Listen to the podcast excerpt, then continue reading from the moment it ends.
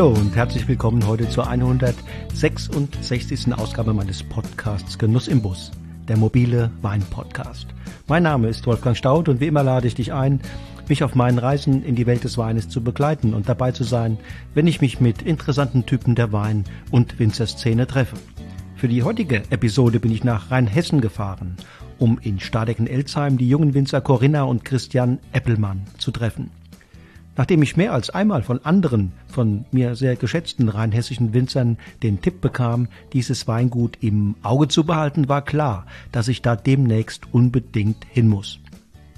Was mir anfangs nicht klar war, war, dass die noch sehr junge Generation der Winzerfamilie Eppelmann, die Geschwister Corinna und Christian, mich empfangen und mit mir die Podcast-Episode bestreiten würden. Ihre Eltern, Timo und Simone, tragen zwar noch die volle Verantwortung für den Betrieb, haben aber einem Modell eine Chance gegeben, ihre Kinder, die beide bis über die Ohren für Wein und den Winzerberuf brennen, frühzeitig in das operative Geschehen und die wichtigen Entscheidungsprozesse einzubinden. Der Dynamik im Weingut hat das tatsächlich einen Riesenschub beschert. Die beiden Jungen geben Gas. In Weinberg und Keller ebenso wie auf den verschiedenen Feldern des Vermarktungsprozesses. Im Gespräch mit Corinna und Christian wird schnell klar, wo die beiden hinwollen. Ganz nach oben nämlich, zur Spitze zählen wollen sie. Zunächst im Selztal, dann in Rheinhessen und dann mal sehen, was noch geht. Wer ihnen zuhört, bemerkt schon bald, dass sie einen Masterplan haben und dass sie langfristig denken. Sie sind weder naiv noch ungeduldig. Aber mutig sind sie und zuversichtlich. Sie kennen die Risiken, die überall lauern, trauen sich jedoch zu, ihre Chancen in der Nische zu nutzen. Nicht zuletzt, weil sich die beiden untereinander so extrem gut verstehen und genial ergänzen und weil sie wissen, dass sie mit ihren Eltern, mit Timo und Simone, liebevolle und kooperationsfähige Partner im Boot haben, die das Ganze zu einem Dreamteam auf Augenhöhe machen. Freut euch auf eine spannende Podcast-Episode. Freut euch auf Corinna und Christian Eppelmann, die Shootingstars aus dem rheinhessischen Selztal. Los geht's!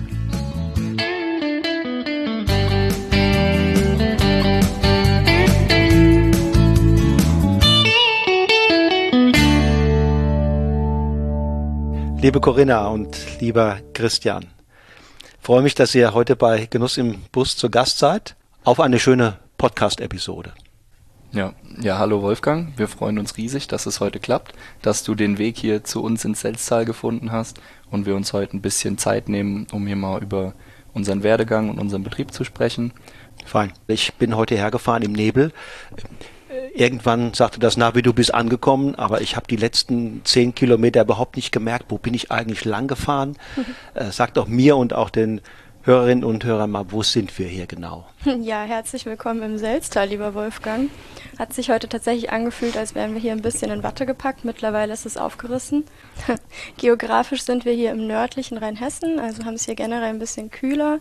Wir sind südwestlich von Mainz und ähm, das Selztal fließt quasi, oder die Selz vielmehr, fließt von Alzey nach Ingelheim und mündet dort in den Rhein. Und wir sind hier im unteren Selztal. Das ist besonders kalkgeprägt und auch deswegen haben wir uns hier auf Sektgrundweine und eben auf Burgunder-Rebsorten, sprich Chardonnay und Spätburgunder, spezialisiert. Es gibt hier aktuell bei euch in der Region, wenn ihr mal über den Tellerrand blickt, eine besondere Dynamik, auch von jüngeren Betrieben. Wie ist das Klima bei euch? Ja, auf jeden Fall äh, lässt sich da eine Dynamik erkennen. Ähm, ist auch gerade im Rahmen von Maxime Herkunft, wo wir jetzt äh, seit ein paar Jahren Mitglied sind. Ähm, Maxime oder Rheinhessen ist ja an sich ein sehr großes Anbaugebiet, das größte Deutschlands sogar.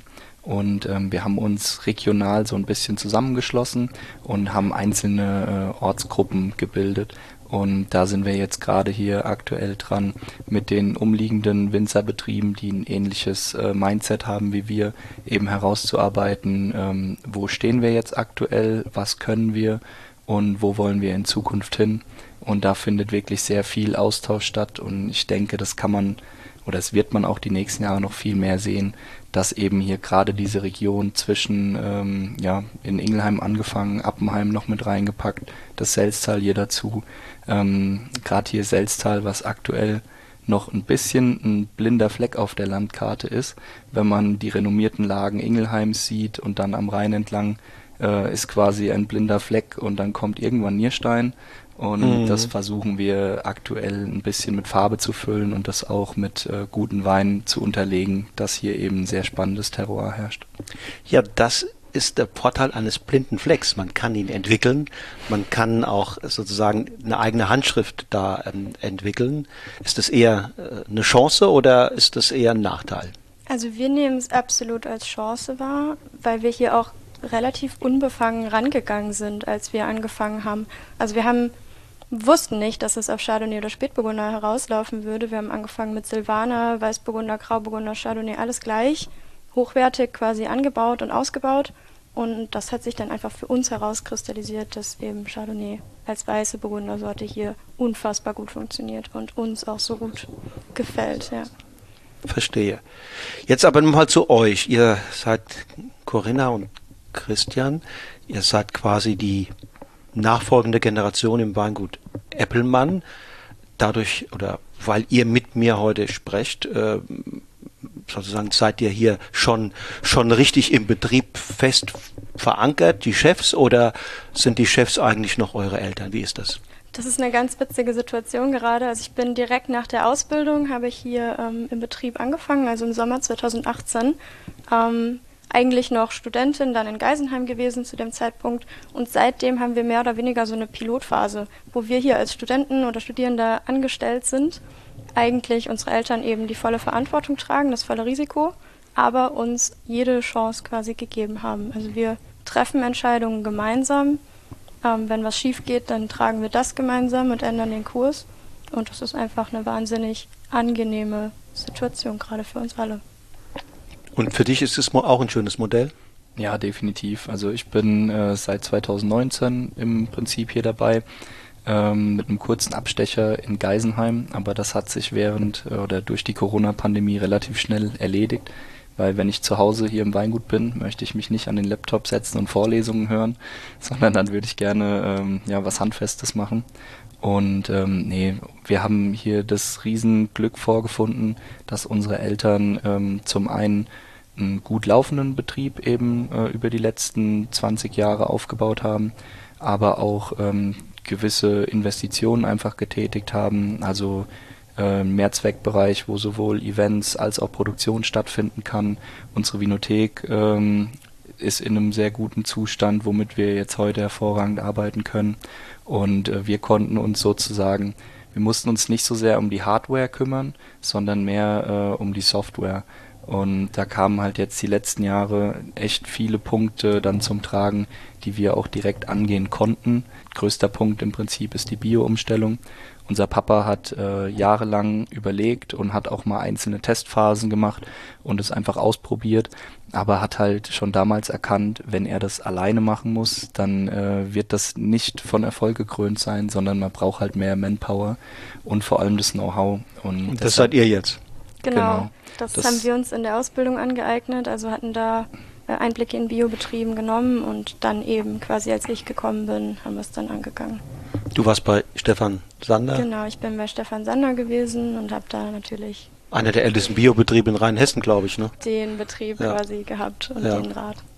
Und eure Rollen jetzt aktuell natürlich, ich habe verstanden, eure Eltern sind hier noch die, die eigentlichen Inhaber und Chefs, aber ihr habt ja wahrscheinlich bestimmte Rollen oder bestimmte Aufgaben, die, die sich nicht überschneiden, manchmal vielleicht auch das, aber könnt ihr mir das vielleicht erklären? Ja, ist ganz witzig. Also gerade dadurch, dass ich zuerst quasi zurückgekommen bin, habe ich dann das Winemaking natürlich im Keller mhm. ähm, in voller Verantwortung gehabt bis zur Abfüllung. Und mittlerweile hat es sich, das muss ich echt sagen, leider in so eine eher geschlechtertypische ähm, Rolle irgendwie verkehrt. Und ich mache heute jetzt eher Kommunikation, Marketing. Ähm, und so Produktentwicklung natürlich, stilistisch bin ich dabei, auch im Herbst immer noch. Aber Christian ist mehr und mehr für als Kellermeister tatsächlich hier tätig. Mhm. Ja, also hat sich schon sehr klassisch entwickelt. Hast du sie verdrängt oder? Nicht so sehr. Also es war, war auf jeden Fall nicht geplant, war auch für mich nicht zu erwarten. Ähm, aber dadurch, dass einfach sehr viele Projekte angestanden haben, ähm, wo die Corinna sehr viel ähm, kompetenter ist. Also jetzt gerade das Thema Etikettenneugestaltung, das war ein Riesenpunkt für uns und auch Entwicklung äh, von einer Webseite und einem Online-Shop, Und das sind für mich alles böhmische Dörfer und bin da sehr viel glücklicher, wenn ich in den Keller oder in den Weinberg gehen darf. Und das hat sich dann ähm, ja eher von der Seite ein bisschen rauskristallisiert. Und gerade jetzt aktuell mit Corinnas Studium noch bin ich halt ein bisschen mehr zu Hause und kümmere mich dann um die Sachen, die zwischen, ich sag mal, 8 und 17 Uhr laufen müssen. Und die Corinna kann sich dann ähm, die Aufgaben drumherum ein bisschen flexibler legen, so wie mhm. das dann eben von der äh, freien Zeit gerade reinpasst. Corinna, was prädestiniert dich denn, um diese Aufgaben zu übernehmen? Mm, der Impuls kam ein bisschen von unserer Mama. Also die macht das, managt das Büro alleine mhm. seit Ewigkeiten. Und dann waren wir hier quasi als drei Winzer irgendwie relativ überbesetzt, als Christian dann dazu gekommen ist. Und ähm, da hat sie sich einfach gewünscht, dass, dass wir ähm, nicht nur die Produktion, nicht nur den Anbau quasi in den Fokus nehmen, sondern eben auch alles andere. Und da habe ich sehr Spaß dran entwickelt. Also das war irgendwie die Notwendigkeit, ähm, der Platz. Und da habe ich dann einfach meine Rolle drin gefunden. Also ich habe dann angefangen in Geisenheim International Wine Business zu studieren zunächst das habe ich dann aber auch über die Pandemie abgebrochen und bin nach Mainz an die Johannes Gutenberg Universität gewechselt und mache da heute Publizistik, bin da jetzt auch fast fertig. Und audiovisuelles Publizieren habe ich noch im Beifach dazugenommen, nachdem ich Wirtschaftswissenschaften wieder abgewählt habe. Und bin da jetzt extrem glücklich und einfach dann auch, also ich bin da jetzt auch in der Lage, audiovisuelle Beiträge zu schneiden, zu fertigen, zu planen und das hilft natürlich. Da bin ich auf das nächste Video hier rund um das Weingut gespannt. Ja, da, da, wird auf jeden Fall ein bisschen was kommen. Aktuell ist es noch schwierig mit dem, ähm, einfach von der zeitlichen Komponente her, aber da können wir uns auf ein bisschen was freuen. Cool. Corinna, was ist denn der Christian für ein, für ein Kerl? Was für ein Bruder hast du da? Er ist unfassbar gutmütig und einfach um, so ein ausgeglichener Mensch.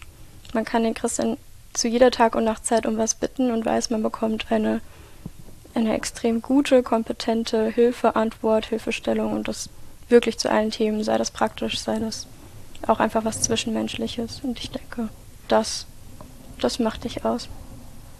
Christian, und wenn ich dich fragen darf, wie siehst du deine Schwester? Ähm, wir sind gute Gegenparts beim, beim Arbeiten. Zum Beispiel meine Schwester, also ich bin wirklich, ich stehe lieber morgens früh auf und starte in den Tag und fange an. Und die Corinna ist immer äh, ein totaler Nachtmensch. Also von der Seite her, es, es gibt ja immer viele Fragen, ähm, ob man sich dann eben ergänzt oder nicht, ob man sich gegenseitig so ein bisschen die Arbeit wegnimmt oder aufeinander aufbaut.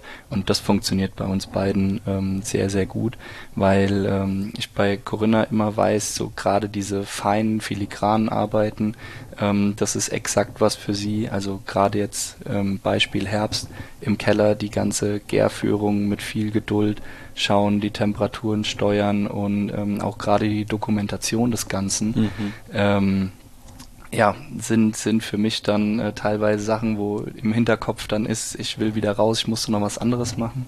Und gerade daher ergänzen wir uns einfach sehr gut. Wenn ihr mal Richtung eure Eltern guckt, hatten die auch so eine ähnliche Arbeitsteilung? Ja, die sind ultra klassisch aufgeteilt. Ja. Also ähm, obwohl meine Mutter ist eigentlich auch aus einem landwirtschaftlichen Betrieb mhm. und sie ist gern Traktor gefahren, ist eigentlich eher so der tatsächlich praktisch tätige Mensch mit ihren Händen ähm, und sie ist dann ins Büro notwendigerweise mehr oder weniger vielleicht gedrängt worden, macht das auch sehr gerne heute und sie so, wir nennen sie inoffiziell unseren Finanzminister. ähm, also das muss alles über sie quasi gehen. Aber wir wollen jetzt hier nicht das klassische äh, Rollenbild äh, Frau, die nur am PC sitzt, ja. prägen. Also wir, wir bekommen von der Mama aktiv Ärger, wenn irgendwas Cooles draußen passiert, wo angepackt werden muss und wir ihr nicht vorher Bescheid gesagt haben. Also das erwartet sie schon, wenn zum Beispiel ein, ein Holzfass neu angeliefert wird und das wird abgeladen und ähm, gibt irgendwas, wo gehalten werden muss oder einfach auch mal spezielle Tätigkeiten. Da ist sie immer voll am Start. Also auch im Herbst, wenn wenn wir dann ein bisschen ausgelaugt sind nach ein paar Wochen und äh, dann sagt die Mama, komm, dann fahre ich halt äh, um drei Uhr zum Vollernter, habe ich überhaupt kein Problem damit. Cool. Und äh, es ist immer wieder faszinierend, weil es äh, eigentlich nicht ihre täglichen Aufgaben sind, äh, sie da aber einfach losläuft und es einfach macht. Ja. Also richtiger Macher. Da ist, da ist ein Potenzial, ne? Was Absolut. nicht, was also nicht so auch 100 Prozent so abgerufen wird. Genau, ne? so Problemlösung, mhm. gerade technischer Art, ist schon ihr Ding. Also da Aber ihr beide, wenn ich das richtig verstanden habe, dann habt ihr vor, das gemeinsam dieses Projekt, dieses Weingut Eppelmann in die Zukunft zu steuern. Ähm, mal auch unabhängig davon, was da möglicherweise für Lebensgefährten oder Gefährtinnen dazukommen.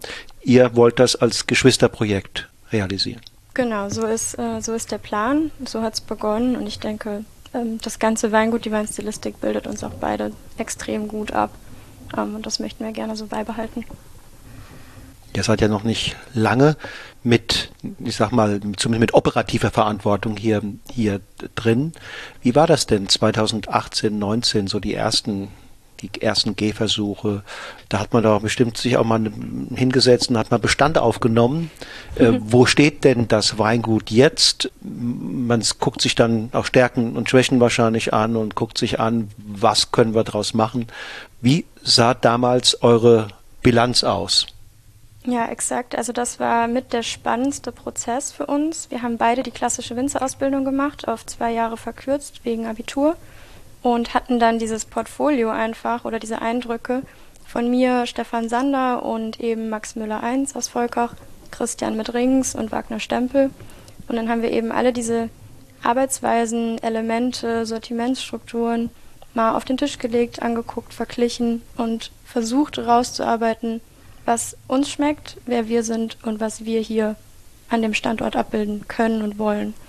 Und dabei ist uns dann einfach ganz wichtig gewesen, von 100% Vermarktung über Endverbraucher und das vor allem auch mit Auslieferung umzustrukturieren, dass wir hier wirklich auf Weinqualität gehen können, Spitzenweine produzieren können und die dann eben auch in entsprechende Gastronomie absetzen. Also erste, erste Schwäche, die festgestellt wurde, so habe ich das jetzt verstanden, war eine zu große Abhängigkeit von Endverbrauchern. Genau, und das eben vor allem in diesem Auslieferungsgeschäft. Also hier gab es einen LKW und mit dem wurde dann ausgefahren. Und das hat wunderbar funktioniert, solange meine Großeltern noch dabei gewesen sind. Die sind, als ich gekommen bin, in Rente gegangen. Das war eigentlich deswegen auch so ein harter Umbruch, möchte ich es mal nennen. Ähm, das ist einfach so zusammengefallen, das war jetzt nicht irgendwie beabsichtigt. Und in dem Moment musste dann mein Vater das auffangen und das ist gar nicht möglich in unserer aktuellen Arbeitsweise und Betriebsstruktur, weil er so eingespannt ist. Viele Winzer, die wären froh, wenn ihr Endverbraucheranteil ein bisschen höher wäre. Deswegen, wenn ihr 100 Prozent habt, das ist ja für manche sogar irgendwie ein idyllischer Zustand, wenn ich 100 Prozent über, über Endverbraucher vermarkten kann, weil ich brauche keinen Händler, das sind andere Margen drin und, und also das hat doch eine Reihe von Vorteilen. Da muss man doch nicht unbedingt von weg, oder? Ja, es klingt äh, nach einem Paradies auf Erden. Ähm, wir sind auch echt dankbar für alle uns Privatkunden. Auch gerade während Corona war das echt eine, eine super Sache. Ähm, wir haben halt damals erkannt, der Kundenstamm, der da, den wir hier im Betrieb haben, ist im Prinzip das, was unser Uropa und unser Opa aufgebaut haben. Und ähm, unsere Eltern haben das dann noch weiter forciert, aber das sind im Prinzip auch gewachsene Familienstrukturen, die in, oder aus denen unser Kundenstamm besteht. Und ähm, wir merken das ja äh, immer wieder, die Absatzzahlen gehen einfach in dem Bereich zurück, die Bestellmengen werden kleiner. Also es hat sich in dem Moment, als unser Opa gesagt hat, er möchte nicht mehr äh, ausliefern, einfach aus gesundheitlichen Gründen. Ähm, es lohnt sich nicht, unseren Papa loszuschicken, dass er dann ähm, wie ein Spediteur quasi zwei bis drei Tage die Woche unterwegs ist und Wein ausliefert, weil er in dem Moment uns hier im Betrieb fehlt und, und mhm. hier zu viel auf der Strecke bleibt. Und deshalb haben wir für uns erkannt, dass wir uns ein bisschen diversifizieren müssen. Wir möchten natürlich weiterhin noch viele Privatkunden äh, bedienen und das weitermachen aber äh, müssen uns da auch eben so aufstellen, dass wir mehr mit Händlern, Gastronomen, auch zukünftig noch mehr im Export machen wollen. Und ähm, auch einer der Hauptgründe, weshalb wir das so angegangen haben, ist auch einfach die Weinstilistik. Also ähm, viele ganz klassische Endverbraucher, Weingüter machen, ich sag mal, sehr, sehr trinkige Weine, also alles ähm, in einem sehr günstigen Preis-Leistungsbereich äh, funktioniert da eben sehr gut. Und ähm, wir möchten aber langfristig auch die Weine produzieren, die wir selbst gerne trinken. Und das ist halt ein bisschen komplizierter und anspruchsvoller. Mhm. Und dafür haben wir auch einfach nicht die Privatkundschaft stand jetzt. Ähm, und deshalb müssen wir uns da auch einfach ein bisschen mehr an Handel und Gastronomie wenden, dass wir es einfach schaffen, die Weine, die wir auch gerne trinken und produzieren möchten, einfach in die, in die Welt raus zu vermarkten. Also das Argument leuchtet mir noch mehr ein als das erste. Ne? Also für den für den Lkw-Fahren hätte, hätte man ja auch jemand einstellen können im Zweifelsfall oder ein Lohnunternehmen mhm. damit. Aber das zweite leuchtet mir mehr ein, wenn man sagt, wir wollen A, die Stilistik ein Tick verändern, müsste man auch drüber reden, in welche Richtung. Äh, zweitens, wenn man vielleicht auch sagt, wie das ja früher oft in vielen Weinbaubetrieben üblich war, dass man da mehrere Dutzend Positionen auf der Karte hatte, hm. äh, äh, viele Rebsorten und dann den Riesling einmal aus der Lage, aus der anderen Lage, halbtrocken, lieblich trocken ausgebaut. Das ist dann ein Bauchladen, der schwer zu handeln ist. Und wenn man da sagt, wir wollen uns fokussieren, verschlanken, ähm, auf bestimmte Rebsorten, auf einen bestimmten Stil, dann kann ich mir vorstellen, dass, dass, dass nicht jeder der alten Kunden mitgeht, oder? Ja, du sagst es. Also das war natürlich einfach was, was wir von vornherein wussten, dass es nicht zusammengehen würde. Und ähm, deswegen hatten wir uns dann auch für diesen harten Cut quasi entschieden. Und wir sehen uns halt nach wie vor nicht als ähm, Speditions- oder Logistikunternehmen und eher als Weingut und möchten die Leute lieber zu uns holen, beziehungsweise ähm, dann mit Partnern arbeiten und aus dem Grund haben wir uns so entschieden. Und was schwebte euch für eine Stilistik vor? Also was wolltet ihr ändern? Also grundsätzlich ähm, stand sowieso nie zur Debatte, ähm, jetzt groß auf neue Rebsorten oder irgendwas zu gehen, sondern ähm, da müssen wir jetzt den Papa an der Stelle mal loben. Also wir haben hier eine sehr, sehr gute Weinbergstruktur vorgefunden, als wir angefangen haben. Also unser Papa hat äh, schon seit äh, jetzt 15, fast 20 Jahren fast nur noch äh, Burgunder, Riesling, ähm, Chardonnay, alles Mögliche gepflanzt und auch in wirklich guten Lagen. Wenn er das damals nicht gemacht hätte, würden wir jetzt hier heute nicht sitzen ähm, und da über Stilistik und groß was reden, weil wir ganz andere Probleme hätten, die wir erstmal noch angehen müssten. Aber ähm, durch das Rebsortenportfolio, was er uns übergeben hat, was wir jetzt die letzten Jahre noch ein bisschen ähm, verfeinern und ausbauen durften, ähm, war für uns erstmal klar, dass es in Richtung Burgunder geht. Und die Corinna hat es ja vorhin schon mal kurz angesprochen. Wir haben erstmal ausprobiert. Also für uns stand nie fest, es werden jetzt hier irgendwie die drei Rebsorten oder so, sondern wir haben das erstmal recht offen behandelt und haben wirklich äh, hier in der Elsheimer Blume in einer unserer Toplagen ähm, direkt Silvaner, Chardonnay, Weißburgunder und äh, Grauburgunder nebeneinander sitzen und haben einfach mal geguckt, okay, wenn wir das ungefähr gleich ausbauen, wo kommen wir da hin? Das haben wir die Jahrgänge 18 und 19 gemacht. Und ab 20 gab es nur noch Chardonnay. Also mehr brauchen wir zu dem Thema nicht sagen. Nee, unser Ziel ist es, dass wir äh, diese Mineralität vom Kalkstein, die wir hier einfach im Selztal vorfinden, so pur wie es geht ins Glas bringen und da ist halt einfach Chardonnay die beste Rebsorte, um uns das ins Glas zu transportieren im Burgunderbereich. Ja, habt ihr dann die anderen eliminiert? Nee, die gibt es nach wie vor, okay. aber eben im Gutsweinbereich aus dem aus dem Grauburgunder machen wir noch einen Kalkstein-Ortswein, der ein bisschen in so unseren B-Fässern vergoren und ausgebaut wird. Das macht auch Spaß, aber ähm, Chardonnay steht da klar drüber. Okay, okay. Das ist also quasi so etwas auch mit Blick in die Zukunft, wenn du jetzt sagst, Chardonnay, der kommt ja in, in, die besten Lagen. Wenn ihr neu pflanzt, dann wird eben kein Silvaner gepflanzt oder Grauburgunder, sondern. Genau, richtig. Also das, was wir an Potenzial da haben, das nutzen wir natürlich möglichst hm. gut. Also beispielsweise jetzt auch die Weißburgunder-Anlagen, das nehmen wir einfach für Sekt ähm, und schauen dann einfach, wie das gut passt. Ja, und dadurch haben wir auch zwei Fliegen mit einer Klappe geschlagen. Ähm, dadurch, dass wir uns wirklich in diesem, ich nenne es mal Mittelsegment, nochmal extrem verschlankt haben und in dem Moment wirklich nur noch auf Riesling, Chardonnay und Spätburgunder gehen, ähm, wird halt und eben noch einen Grauburgunder Ortswein dabei haben, ähm, haben wir sehr viel mehr gute Weinberge, die wir einfach auch noch in Gutswein mit reinnehmen können. Und das ist gerade Weißburgunder Gutswein, kommt bei uns aktuell richtig ins Laufen. Das macht total Freude. Und das profitiert halt ungemein davon, dass es halt äh, jetzt kein Zweitwein von irgendwas ist, sondern auch wirklich unsere besten Weinberge damit reingehen.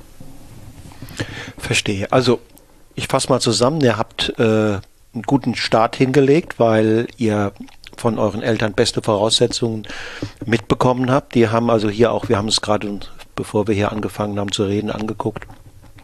2014 große Umbaumaßnahmen äh, ähm, in die Wege geleitet und haben aus diesem mitten im Dorf befindlichen Weingut eigentlich, also sagen auch Logistik, von der Logistik her, von den Arbeitsrahmenbedingungen her gute Voraussetzungen geschaffen. Ähm, so, und jetzt gucken wir uns erstmal an, was ihr denn im Einzelnen macht. Ihr habt eben gesagt, auch äh, es gibt Neupflanzungsprojekte. Gucken wir uns doch mal sozusagen die wichtigsten Bereiche des, Wein, des, des Weingutsmanagements an. Weinberg, Keller und dann vielleicht später nochmal auch diesen, deinen Bereich, den, den Marketing. Aber du bist ja auch für die anderen voll, voll mitverantwortlich letztlich. Ähm, wenn ihr, wenn ihr heute neue Weinberge anlegt, was sind da für euch die wichtigsten Überlegungen im Hinblick auf Standort, Rebsorte, Genetik und so weiter? No. Ähm, Weinanbau der ökologische vor allem und da auch unsere Flächenstrukturierung war bei uns ein riesen einfach Kernpunkt und es wäre gar nicht möglich gewesen ohne die Flurbereinigung in Stardecken. Also in Elsheim ist nichts flurbereinigt, da haben wir echt coole Sachen vorgefunden, aber Stardecken sah es ganz anders aus. Ähm, also mit Bacchus, mit Müller-Thurgau-Anlagen und alles kreuz und quer und sehr eng. Das wäre kaum mit der, mit der Scheibe, also Unterstock, Bearbeitung möglich gewesen. Und auch das ist mit meinem Einstieg hier zusammengefallen, also 2018 das letzte Mal beerntet und dann eben ab 2021 neu angelegt. Und da hatten wir einfach die Möglichkeit, auf einen Schlag vier Hektar ganz neu zu planen und eben zu gucken, was wollen wir haben, wo wollen wir es haben und welche Flächen wollen wir. Und mit welchen Überlegungen seid ihr dann daran gegangen? Was war wichtig? hauptsächlich ähm, die Umstrukturierung vom Rebsortenspiegel. Also das heißt, die Corinna hat es ja gesagt, also Bacchus, Müller-Thurgau, Huxel, Portugieser, Dornfelder, alles weg und ähm, wir konnten in dem Moment die Flächen neu bestocken, ähm, vor allem mit Chardonnay ähm, und also Chardonnay, Spätburgunder, ein bisschen was an internationalen Rebsorten, also Sauvignon Blanc, Merlot und Cabernet Sauvignon haben wir gepflanzt und das Schöne an der Flurbereinigung ist nicht nur, dass eben die äh, Parzellenstruktur neu äh, aufgefächert wird. Also als Beispiel, um konkrete Zahlen zu nennen, wir sind mit knapp 30 einzelnen Parzellen in die Flurbereinigung eingegangen. Drei Reihen hier, vier Reihen da, sieben Reihen dort und ähm, was einfach auch eine sehr intensive Bewirtschaftung mit sich zieht, weil du einfach viele Leerfahrten hast. Und ähm, sind jetzt aus der Flurbereinigung rausgegangen mit drei Parzellen. Also man merkt es daran, es ist für die ähm, für alle Traktorarbeiten, aber auch für Handarbeiten sehr, sehr viel effizienter. Und man kann sich, was ich den größten Vorteil sehe an der Flurbereinigung, man kann die Interessen nach den Betrieben neu einteilen. Das bedeutet, ähm, wir haben uns an der Stadecker Warte, das ist die Lage Lähnchen, haben wir uns ähm, haben wir einfach perfekte Bedingungen, um Rotwein anzubauen. Und dort haben wir jetzt 1,5 Hektar in einem schönen Südhangkessel zugeteilt bekommen, wo jetzt Spätburgunder und Cabernet stehen. Genau das Gegenteil ähm, an der anderen Seite vom Hang, wo es hier Richtung Stadecken runtergeht, der Lage Spitzberg, ähm, haben wir uns 1,1 Hektar zuteilen lassen ähm, was vom Plateau anfängt und dann leicht nördlich abfällt und sehr, sehr windoffen ist, eben ein bisschen kühler, ein bisschen kalkiger und das Ganze mit Chardonnay und Weißburgunder bestockt, um da einfach ähm, auch nochmal ein paar Zellen zu haben, die im Verschnitt dann so ein bisschen ähm, die warmen oder wärmer gewachsenen Weine aus Elsheim eben kontern und ähm, Sauvignon Blanc eben auch ein bisschen windoffener, um da eher auch einen Tick eine kühlere Stilistik zu fahren. Also du kannst es wunderbar nach Interessen des Weinguts zuteilen. Wenn jemand ein reiner Produktionsbetrieb ist, dann mach halt 300 Meter und gib ihm. Für unsere Handarbeiten ist das halt nicht so geil, wenn wir da jetzt rein von 300 Meter haben, weil da kriegst du Heimweh. Das ist dann schon äh, besser, wenn das ein bisschen kürzere äh, Gewannen sind und ähm, eben ja für uns vor allem der, der Boden und die Lage eine Riesenrolle spielt. Corinna, jetzt hat er das ja sehr positiv alles dargestellt. Ne? Ja. Ähm, es ist ja für das Ökosystem auch eine Belastung, ne? so eine Flurbereinigung. Mhm. Es wird ja auch Erde hin und her geschoben. Es werden möglicherweise auch Brachflächen oder oder äh, Grünflächen eliminiert und so weiter. Also wenn ich jetzt mal an Flora und Fauna mhm. denke, ist es sicherlich eine Belastung oder habe ich Unrecht? Also in dem speziellen Fall gar nicht mal so. Der Rebberg hat sich jetzt optisch nicht sehr ähm, verändert. Wir haben eher dazugenommen schöne Wildschneisen, Blühstreifen, ähm, ganze Stücke, die jetzt auch mit Bäumen bepflanzt worden sind oder aufgeschüttete Steinriegel. Ähm, Zweingut Beck hat beispielsweise auch ganz viele Pfosten aufgestellt für Greifvögel. Also ich finde, wir sind da besser rausgegangen, als, äh, als es vorher aussah. Mhm. Allerdings hast du natürlich recht, also gerade dieses Jahr, in dem da umstrukturiert worden ist und LKWs gefahren sind, um Grund irgendwie aufzufüllen, das war natürlich nicht besonders schön. Wir haben versucht, wir haben deswegen auch noch ein bisschen länger gewartet und hatten noch ein Jahr eine Begrünung drin, auch eine sehr tief wurzelnde mit Luzerne, um einfach den Boden möglichst gut aufzubrechen und vorher schon mal zu verbessern, bevor wir pflanzen.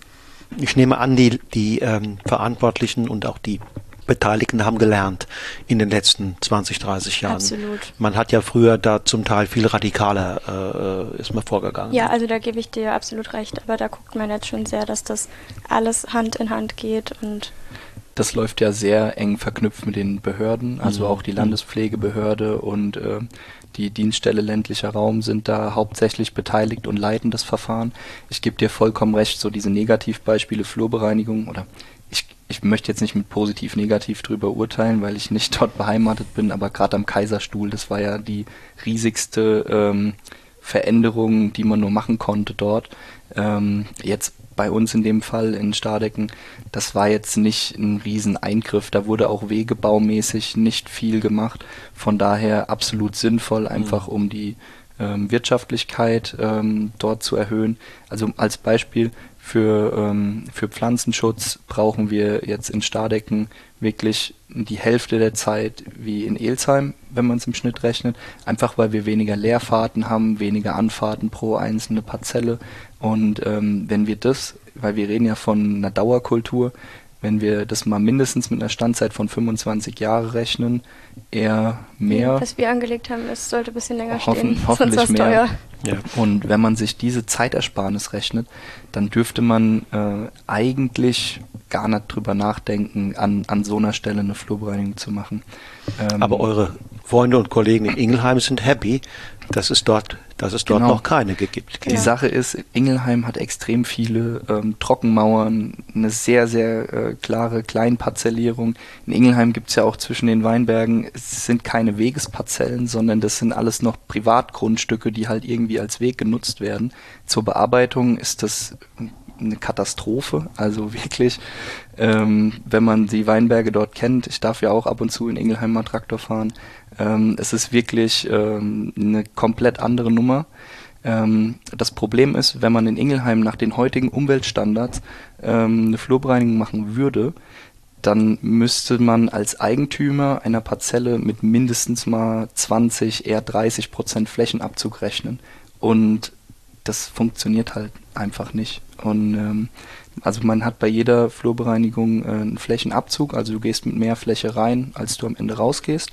Einfach weil äh, diese Flächen abgezogen werden für Grünstreifen, für Entwässerungsgräben, ähm, für Steinriegel, eben um der Natur auch an der Stelle was zurückzugeben.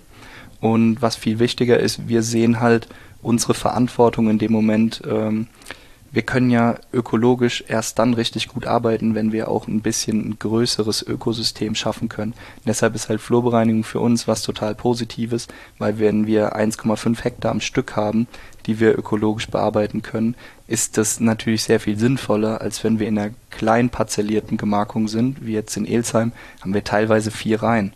Also da sagt uns auch unsere Ökokontrolle, wir kommen da keine Blattproben nehmen an mhm. bei vier Reihen, weil du kannst es nie wissen, ob das jetzt was ist, was irgendwo abgedriftet ist von einem Nachbar, ja. weil ähm, ja, also wenn man wirklich ähm, das mal so sieht, hat das auch einen riesen Vorteil, gerade bei unserer Bewirtschaftung. Welche Rolle spielten denn Überlegungen hinsichtlich der der Pflanzgenetik oder auch der Wahl von Klonen oder ob man eventuell auf Massenselektion zurückgreift oder ob man sogar grün veredelt äh, in, in, in manchen Anlagen. riesig. Also das ist der absolute Kernpunkt, den du ansprichst, ähm, wenn man sich mit Qualität auseinandersetzt. Und ähm, weil so dieser, dieser Werdegang von, von unserem Qualitätsbewusstsein, früher haben wir ja immer hier mitgearbeitet und es war immer das gut, wie der Papa das gemacht hat. Über die Ausbildung kam dann so dieses eigene Geschmacksempfinden und wie man das macht. Dann versucht man das in seinem eigenen Betrieb umzusetzen und irgendwann lernt man seine Grenzen kennen. Und diese Grenzen sind einfach Genetik. Und ähm, wir sehen das jetzt, oder wir haben das die letzten Jahre schon an manchen Standorten gesehen. Also als Beispiel, wir haben ganz tolle Spätburgunder im Elsheimer Bockstein stehen. Und das ist eine äh, Genetik, äh, das ist aus der Schweiz, das nennt sich Auerklon. Große Trauben ähm, halten auch gut die Säure, also super geeignet für Sekt aber für Rotwein sehr schwierig. Also maximal ortsweinfähig das Material, aber für Lagenwein taugt es einfach nicht. Und das ist halt schwer zu begreifen, weil du hast dann zwar die richtige Rebsorte in der richtigen Lage, im richtigen Rebalter, aber es wird dir nie die Qualität bringen, die du haben möchtest. Und gerade an der Stelle ähm, spielt eben, egal ob man jetzt äh, den, an, den Weinberg neu pflanzt oder umveredelt, Genetik spielt eine Riesenrolle. Also wir sind aktuell ähm, immer im ständigen Austausch mit unserem Rebveredler. Wir pflanzen viel Genetik, auch aus Frankreich, ähm, durften uns jetzt auch schon Selektionen bei Winzerkollegen schneiden. Ähm, die wir dann eben neu setzen werden. Also da ist auch der Austausch zwischen den Winzern sehr, sehr hoch und ähm, nee, es ist einfach wichtig, weil es bringt uns nichts, wenn wir einen Klon pflanzen, der auf Masse äh, ausgelegt ist obwohl wir, und dann gehen wir im Sommer hin und schneiden dann die Hälfte der gewachsenen Trauben auf den Boden, weil wir sehen, es ist viel zu viel. Wir brauchen Klone, die uns von Anfang an eben eine schöne Konzentration bringen, ähm, gerade auch im Spätburgunder-Bereich ein tolles Tannin mitbringen.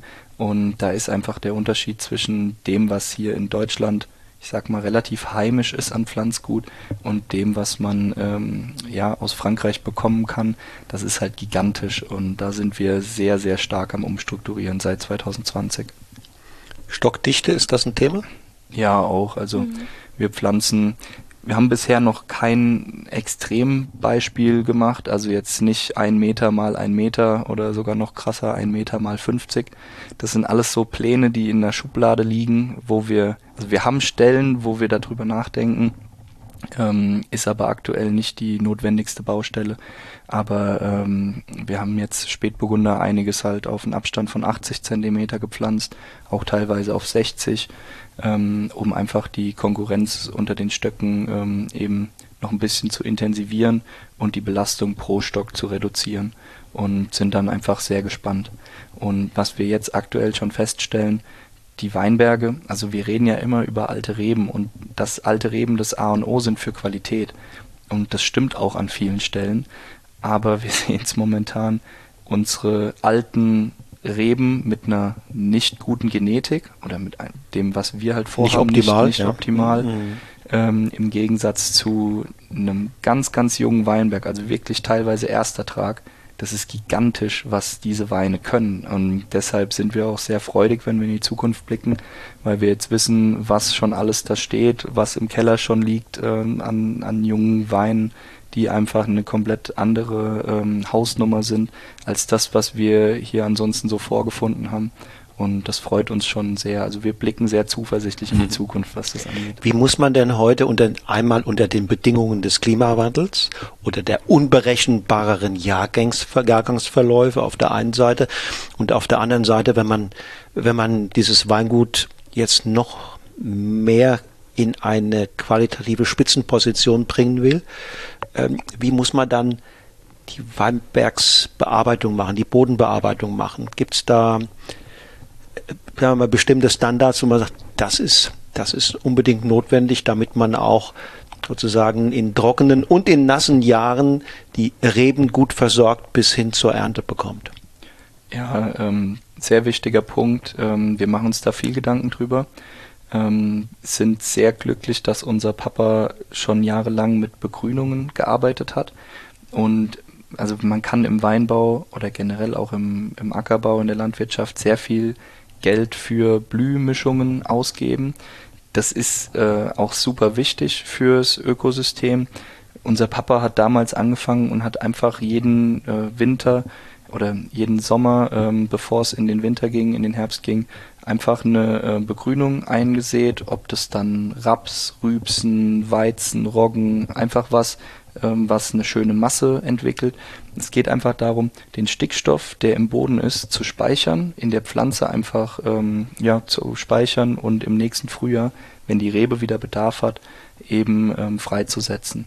Und aufgrund dessen, wir haben in den letzten Jahren viele Bodenanalysen gemacht, unsere Humusgehalte sind stellenweise wirklich sehr viel besser als jetzt in Nachbarparzellen, die wir die letzten Jahre erst dazu bekommen haben. Und man sieht es jetzt auch in den trockenen Jahren, Humus speichert halt unheimlich gutes Wasser und deshalb ähm, haben wir uns da jetzt auch noch mehr drauf spezialisiert. Kannst du Zahlen nennen? Humusgehalt? Also das Maximum, was wir hier mal hatten, waren 4%. In schlechten Böden sind es auch gerne mal nur 1, Prozent. Also das ist, äh, es sind sehr große Unterschiede da. Und ähm, uns geht's aber im Endeffekt darum, dass wir den Humus auf unserer Fläche produzieren und nicht jetzt äh, sagen, wir hängen den Kompoststreuer an und fahren da jetzt äh, super viel Biokompost irgendwo rein. Das machen wir auch teilweise, gerade in jungen Weinbergen, ähm, um da einfach wieder eine Struktur aufzubauen. Aber am Großteil der Flächen äh, möchten wir das einfach an Ort und Stelle produzieren und dazu ähm, hatte ich jetzt im letzten Jahr einen Kurs gemacht, das nennt sich Humus Farming. Und da geht es eben genau um solche Sachen. Es geht um Pflanzenernährung, äh, Begrünungsmanagement, ähm, Beschattung vom Boden, wie man das einfach schafft, ähm, die, den Weinberg so vital wie möglich zu halten, weil das wenn der Weinberg vitaler ist, haben wir weniger Druck beim Pflanzenschutz mhm. und sparen dadurch auch wieder Ressourcen ein. Also es ist ein System, wo wir jetzt zwar Geld rein investieren und Zeit rein investieren und bestimmt auch ein paar Fehler machen in der Anwendung, einfach um dazu zu lernen, aber uns langfristig einen riesen Output erhoffen, weil es den Weinbergen einfach dadurch besser geht und ähm, weil du auch gesagt hast, trockene Jahre wir haben hier zwar äh, die Selz ähm, als Fluss und wir haben auch den Rhein ganz in der Nähe, aber ähm, wir werden, also wir gehen davon aus, dass wir niemals die Möglichkeit haben, um unsere Weinberge zu bewässern. Mhm. Und mhm. deshalb liegt es uns sehr am Herzen, mhm.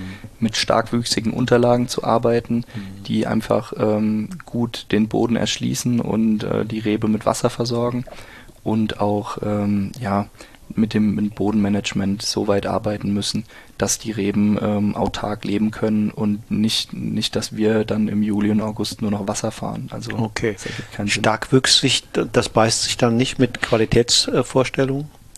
Also jetzt in den trockenen Jahren waren wir super dankbar, ähm, weil es genau das gebracht hat, was wir wollten. Klar, wenn jetzt äh, ein sehr, sehr nasses Jahr kommt, dann äh, wird diese Starkwüchsigkeit auch auf jeden Fall mal negativ sein. Die Sache ist, wir müssen es halt erkennen und steuern. Also wenn die, äh, wenn es einfach zu viel Wasser da ist, dann können wir direkt wieder eine Begrünung einsehen oder unsere Begrünung einfach länger stehen lassen, dass wir dann auf die Art und Weise eine Konkurrenz zur Rebe ähm, beschaffen können. Neben der Wasserversorgung ist ja auch ein Nadelöhr für äh, die Vitalität der Reben, der Rebschnitt. Hm. Ähm, wie geht ihr da vor? Ganz, ganz schönes Thema. Ähm, also das habe ich vor allem in Franken mitgenommen. Da haben wir wahnsinnig alte Rebanlagen und gerade auch bei Max Müller wurde viel Wert darauf gelegt, ähm, Stockarbeit im ganz generellen und gerade eben Rebschnitt, sanfter Rebschnitt. Und wir haben dann eigentlich seit, seit 2018 angefangen, sanft versuchen zu schneiden, die Anlagen umzustellen, neue Anlagen entsprechend zu schneiden. Christian hat dann auch in Geisenheim einen entsprechenden Kurs gemacht. Ähm, und jetzt sieht es eigentlich echt gut aus mittlerweile. Mhm. Grundsolide. Also SK ist sicherlich ein Thema, aber mm, auf Dauer gesehen kann man es vielleicht sogar mit dem sanften Drehschnitt etwas eindämmen, oder? Ja, wir hoffen, es ist natürlich äh, sehr schwierig darüber zu reden, weil es einfach keine Langzeiterfahrung gibt. Wir sehen aktuell, dass wir gerade beim Riesling und beim Silvaner und auch bei den Restbeständen an Dornfelder brutale Probleme mit SK haben. Also wirklich enorm viel Stockausfälle. Und das ist halt so traurig, weil es kommt von jetzt auf gleich. Also man, man fährt durch den Weinberg in der einen Woche und der sieht super aus. Du fährst nächste Woche durch genau dieselbe Reihe und dann sind da zehn Stöcke in der Reihe, die einfach äh, die Blätter hängen lassen und du weißt, okay, es ist vorbei. Und ähm, das hat uns natürlich sehr zum Nachdenken bewegt. Und wir versuchen das halt jetzt über eben zwei Fronten anzugehen. Zum einen den Schnitt an sich, was mhm. natürlich ähm, bei einer alten Bestandsanlage schwierig ist, ähm, weil es sind einfach schon gewisse Wunden da vom Rebschnitt. Aber mhm. das macht uns halt gerade bei den ähm, bei den jungen Weinbergen legen wir dort sehr viel Wert drauf. Ähm, und das zweite ist eben die Pflanzenernährung. Also wir haben ja im ökologischen Bereich sowieso relativ wenig Pflanzenschutzmittel, die wir einsetzen dürfen. Also neben, neben Kupfer, Schwefel und Backpulver gibt es da eigentlich nicht mehr viel. Und wir arbeiten jetzt seit zwei Jahren verstärkt eben mit Pflanzenstärkungsmittel und ähm, was eben auch da über den Humus Farming Kurs, ähm, was wir da kennenlernen durften und hatten damit im letzten Jahr, also im Jahrgang 23, der ja auch recht schwierig war, gerade mit äh, echtem Mehltau, haben wir da schon sehr, sehr gute Wirkungen erzielt. Das Komposttees oder was ist das? Ja, das sind äh, erstmal ähm, zum Beispiel Gesteinsmehl, also Silikate, das ist ein äh, Silizium. Ähm, das andere ist Borsäure. Bohr ähm, steckt in den Leitbahnen, also ist mhm. zuständig für die Leitbündelgefäße der Pflanze und ähm, das ist ein total spannendes Thema. Es sind auch nie hohe Konzentrationen, wird auch eher um die Blüte eingesetzt. Und ähm, ja, einfach das eine eben die Leitbündel stärken, dass der Transport in der Pflanze besser funktioniert, weil im Prinzip unsere Böden bieten ja alles für die Rebe, was da ist. Und wenn wir ihr halt dahingehend noch helfen, das noch besser zu transportieren, eben von der Wurzel ins Blatt und umgekehrt, ähm, dann kann das eben nochmal effizienter werden. Und je besser es dem Rebstock geht, desto weniger Anfälligkeit hat er einfach für mhm. Pilzkrankheiten. Mhm. Und ähm, es gibt auch bei ähm, jungen Weinbergen, äh, wenn wir pflanzen, es gibt auch so positive Pilze, die in der Theorie, ähm, wenn die den Stock befallen haben, wenn du eine Wunde am Stock erzielst durch einen Rebschnitt oder was auch immer oder auch mal mit einer Maschine dran hängen bleibst, mhm. dann ist ja eine Wunde da, an der Schadpilze eindringen können. Und es gibt diese äh, Trichodermen, also Trichodermapilze, die in der Theorie die Wunde ähm, direkt besiedeln sollen. Und Pilze leben ja nach einem Konkurrenzausschlussprinzip. Das heißt, wenn ein Pilz da ist, wird sich kein anderer ansiedeln. Und es ist alles super theoretisch. Es ergibt theoretisch Riesensinn. Wir probieren es aus und sagen dann in 20 Jahren, ob es geklappt hat, weil das können wir halt nicht bestätigen. Ich sehe, ihr macht euch viele Gedanken natürlich auch um die Gesundheit der, der Anlagen, um die äh, Rebstöcke im Einzelnen, aber auch um das gesamte Ökosystem. Es bleibt natürlich, und das ist ja der, der größte Schwächepunkt letztlich auch, auch der des Weinbaus. Es ist eine Monokultur, ne? Und Monokulturen sind natürlich anfälliger äh, als als Mischkulturen. Und da kann man, glaube ich, nur, sagen wir mal, versuchen hier und da was abzufedern, dass es, dass die Monokultur in, in, in Gänze nicht, nicht so allein da steht.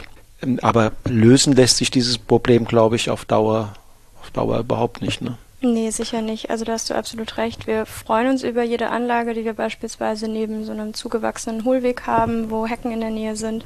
So nervig das ist mit Wasserkonkurrenz und einer schwächeren Reihe außen, ähm, so profitieren wir dann aber auch entsprechend von Nützlingen. Ähm, was wir auch noch gemacht haben, ist bei interessanten Anlagen, gerade Riesling, ein bisschen Stammsanierung, um da alte Anlagen entsprechend zu erhalten und Stammwunden, die eben vorhanden sind, konnten wir nicht anders ausgleichen als eben durch die komplette Sanierung und hoffen auch da, dass das einfach gute Ergebnisse erzielt. Wie war für euch das letzte Jahr 23? Nervenaufreibend, würde ich sagen. Habt ihr also, es gut überstanden? Ja, das absolut. Ähm, am Ende auch viel besser als gedacht. Zwischendrin waren schon so ein bisschen schwarz, schwarzmalerische Gedanken mit dabei, als es alles, als wir einfach nicht hinterhergekommen sind, gefühlt mit äh, der, der Handlese von Pino. Ähm, aber also wir waren ruckzuck durch. Knackige vier Wochen haben mhm. wir hingelegt, 27. August bis ähm, was der 29. September. Irgendwie sowas. Mhm. Und dann war alles vorbei. Kurz und mhm. schmerzlos. Mit Einbußen in der Menge oder hielt es in Grenzen? Es hat sich total ausgeglichen. Ja. Also ähm, die eher klassischeren rheinhessischen Rebsorten, also gerade Riesling war bei uns ziemlich schwach, aber alle Kollegen, mit denen wir gesprochen haben, es war eigentlich fast überall so, dass das ziemlich mau war. Ähm, auch so Restbestände an Silvaner oder auch noch ein paar Müller-Thurgau-Weinberge war jetzt nicht so super ergiebig. Mhm. Ähm, auch einfach, weil die beiden Rebsorten sehr anfällig sind für Oitium. Ähm, Im Gegensatz dazu musste man wirklich feststellen, dass die internationalen Rebsorten, also gerade jetzt Sauvignon Blanc, Merlot, Cabernet Sauvignon, aber auch die Burgunder, also gerade Spätburgunder und Chardonnay haben extrem performt. Mhm. Grau- und Weißburgunder hatten auch unheimlich hohen Gescheinsansatz und auch super viele Trauben drin hängen. Aber bei denen, die sind so dünn von der Bärenschale, dass dieses ganze Wasser im August, was bei uns runterkam, hat die einfach im grünen Stadium schon zum Platzen gebracht. Oh, ja. Und es war eine riesige Essigfäule. Also wir sind tagelang ähm, durch unsere Weiß- und Grauburgunder gelaufen und haben essigfaule Trauben rausgeschnitten, um es danach mit einem Vollernter einzusammeln. Also es waren wirklich im Basisburgunderbereich die schlimmsten Trauben, die äh, unser Papa zumindest äh, je gesehen hat, hat er gemeint. Ähm, wir freuen uns, dass die Weine ähm, ja das zeigen, dass wir einfach uns da auch viel Zeit genommen haben mit dem Handarbeitsteam und da durchgegangen sind und das rausgeschnitten haben. Aber es war knapp, sagen wir es mal so. Mhm. Wenn ihr jetzt mal die letzten Ernten der Re Revue passieren lasst, seht ihr da Lagen oder Rebsorten ähm, oder auch Alter der Anlagen, die besser zurechtkommen mit den eher trockenen Wärme. Es war ja 18, 19, 20 sehr warme Jahr, 22 war auch wieder, wieder ein wärmeres ja. Jahr. Seht ihr da Vorteile für bestimmte Rebsorten, Lagen etc. Oder ist das über das Portfolio hinweg ähnlich? Nee, also bei den Rebsorten muss man eindeutig sagen, unser äh, Hauptgewinner ist einfach Chardonnay. Ähm, sowohl was jetzt in den heißen Jahren den Sonnenbrand angeht, also Burgundertrauben sind zwar nicht sonderlich anfällig für, ähm, für Sonnenbrand, es passiert aber hier und da schon. Und gerade Grau- und Weißburgunder lagern dann sehr viel Gerbstoff in die Schale ein. Das macht der Chardonnay nicht so extrem, weil der sowieso eine dickere Beerenschale mhm. hat. Also von daher auch vom, vom Wuchs und den, der Vitalität, sowohl der jungen als auch der alten Anlagen, ist unser Hauptgewinner eigentlich die letzten Jahre in heißen Jahren immer Chardonnay. Und deshalb äh, wollen wir uns da auch noch viel weiter drauf spezialisieren. Auch gerade, weil das hier in Rheinhessen ja noch ein ziemlich unbeschriebenes Blatt ist. Okay. Wenngleich natürlich hier die Region mit Ingelheim eine gewisse Tradition schon hat äh, in Richtung Burgunder. Aber Corinna, wie sieht denn jetzt aktuell euer Portfolio aus? Unser Sortiment ähm, ist jetzt natürlich, wie gesagt, Chardonnay, Spätburgunder und der Riesling und das eben jeweils vom Gutswein über Ortswein bis in die Lage rein. Wir haben ähm, Gas gegeben seit 20 auch, also Jahrgang 2020, auch alte Reben noch ähm, eine Rolle zu geben im Chardonnay und auch im Spätburgunderbereich. Ähm, und Terra F ist uns unser neuestes Baby auf das wir jetzt auch nochmal eingehen wollen. Christian, magst du gerade einschenken? Ich verteile schon mal was. Perfekt. Ähm, Terra F kommt vom Terra Fusca. Das ist der Boden, das Terroir, sehr skelettreich, kalkhaltig, ähm, auch generell sehr karg, gibt einen ultramineralischen Weintyp. Und das machen wir für Spätburgunder und für Chardonnay, also rote und weiße mhm. Version und zeigen da noch ein bisschen oder geben dem einfach noch ein bisschen unseren Fingerabdruck ähm, mit auf, stilistisch, ein bisschen mehr Holz, ein bisschen mehr Wildheit, als wir das bei den rein herkunftsgeprägten Weinen machen. Dann sage ich doch zum Wohl. Zum Wohl. Kräftiges Gelb, ne? Genau, hat eine recht intensive Farbe. Ähm, kommt einfach daher, der Wein ist komplett in Barriques ausgebaut. Und ähm, die Weine liegen quasi von der Lese bis zur nächsten Lese im Barrique und haben da einfach die Zeit im Holz eine gewisse Mikrooxidation mitzunehmen und äh, haben einen langen Hefekontakt. Wir batonieren auch zwischendrin zwei, dreimal und rühren die Hefe auf, weil wir einfach den Zeitpunkt mit Schwefel recht weit hinten rauszögern wollen, um ähm, der Luft einfach eine Chance zu geben, diese viele Frucht, die wir hier manchmal in unseren Weinen haben, rauszuoxidieren.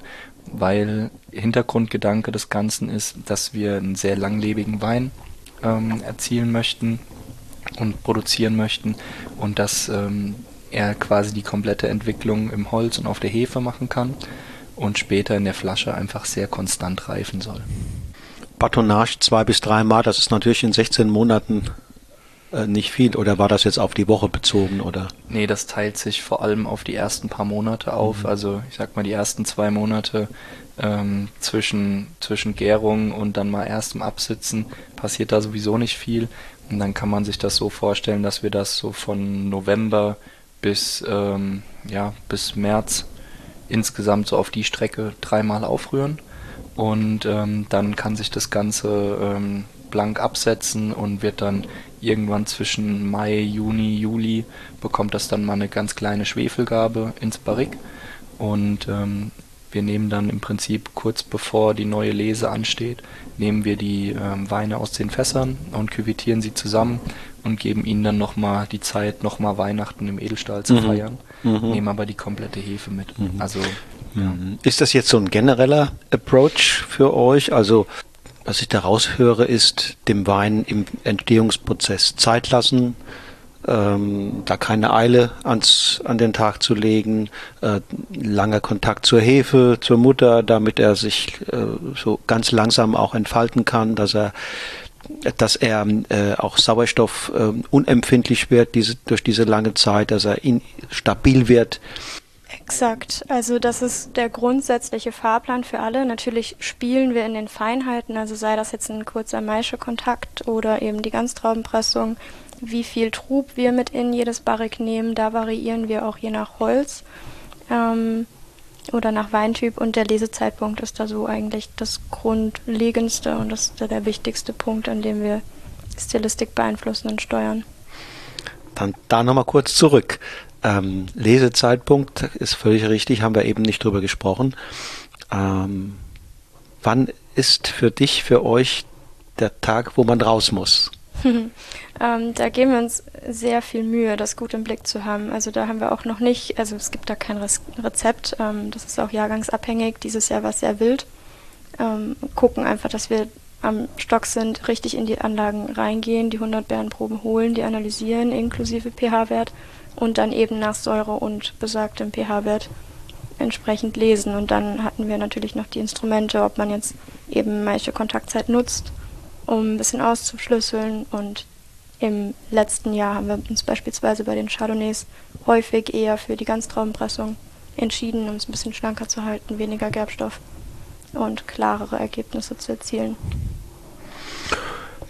Es gibt, ich war letztlich in, im Ausland, ähm, gibt immer wieder Winzer, die davon berichten, dass es da so eine Schere gibt, ne? Äh, so eine Ungleichzeitigkeit zwischen physiologischer Reife und Zuckerreife, mhm. gerade in, in, in wärmeren Jahrgängen.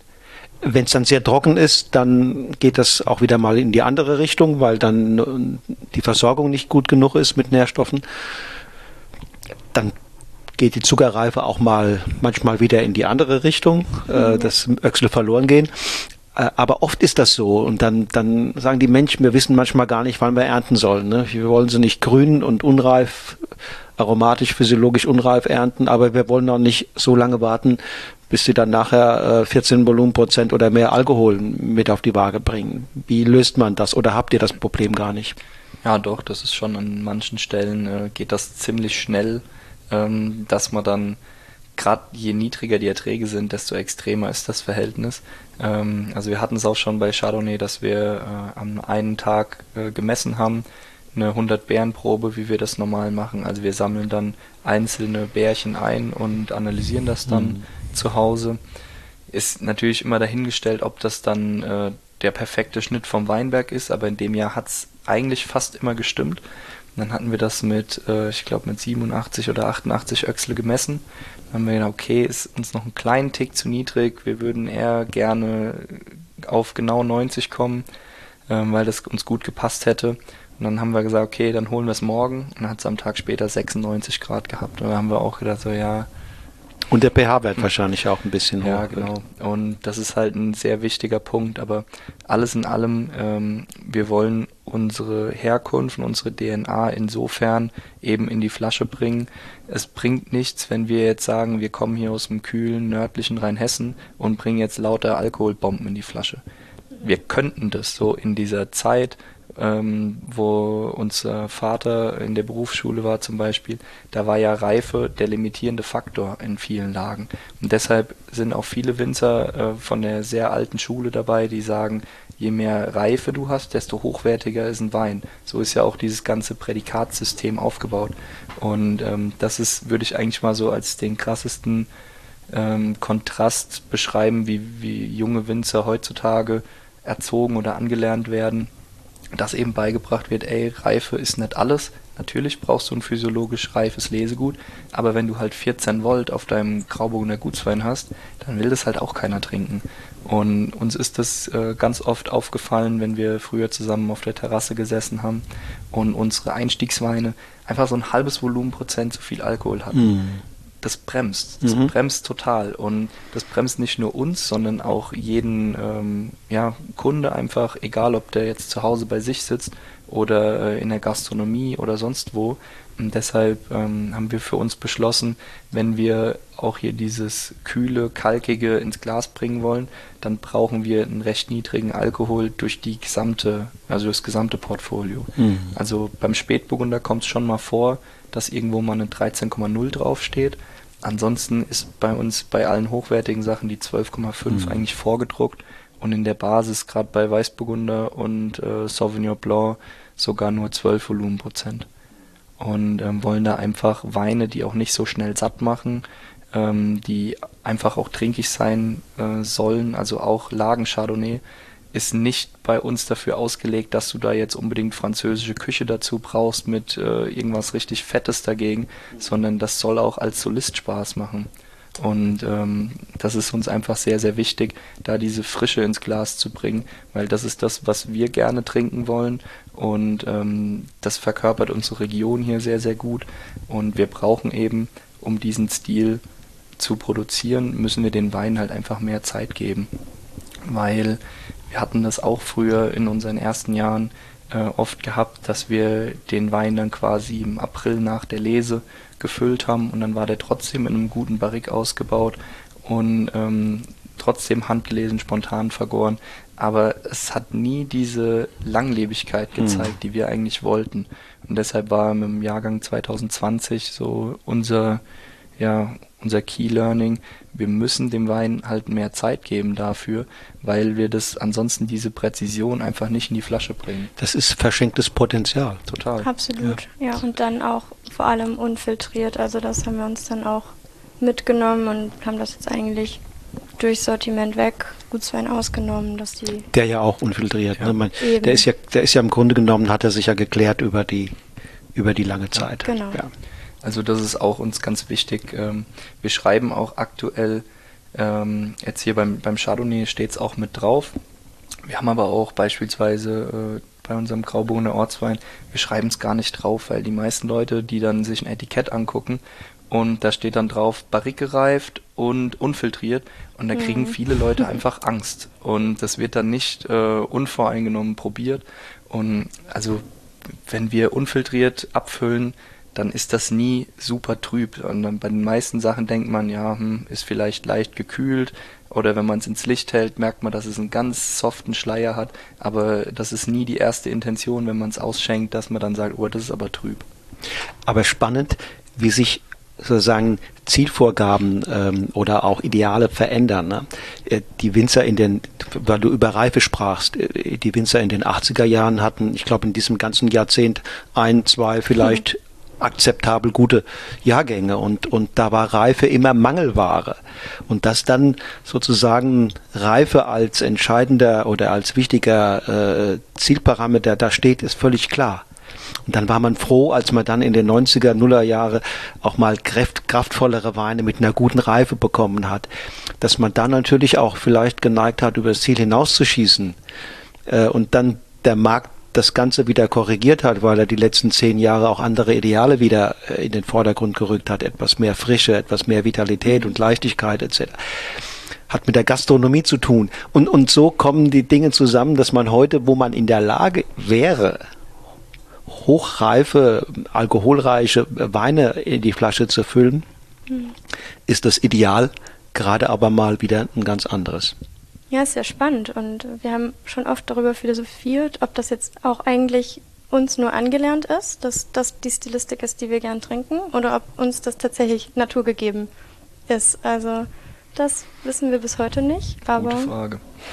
Ich glaube, es gibt immer Zyklen, ähm, ähm, weil eben die Weine auch mit dem Einfluss von Übersee ähm, in den End 90er Jahre, Nuller Jahre sehr, sehr kraftvoll, alkoholreich, dicht. Ähm, äh, Parker hatte sicherlich da auch einen gewissen Einfluss.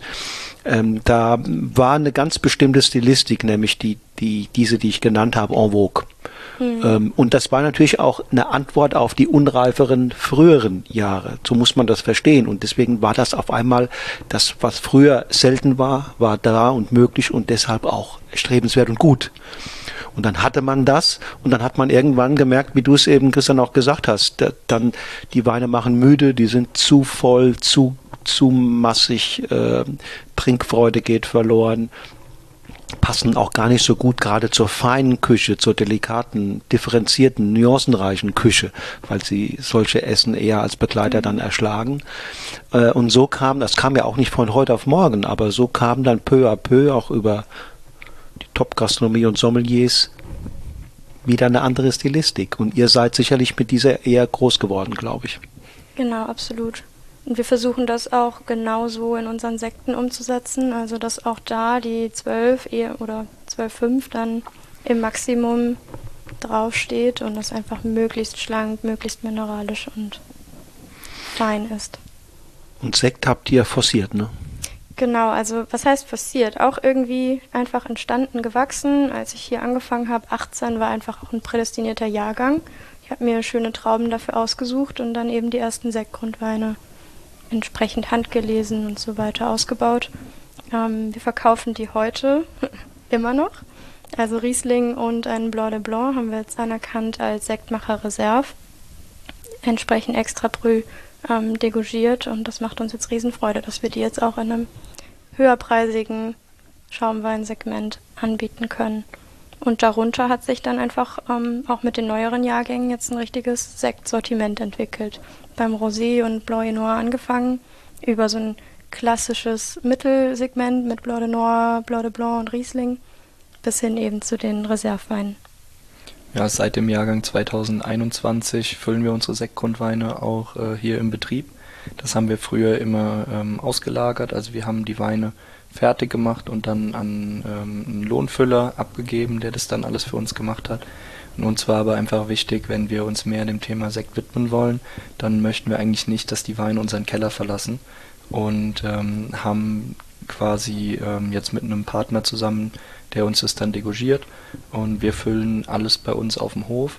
Hat für uns den riesen Vorteil, dass wir ähm, die Sektgrundweine auch unfiltriert füllen können.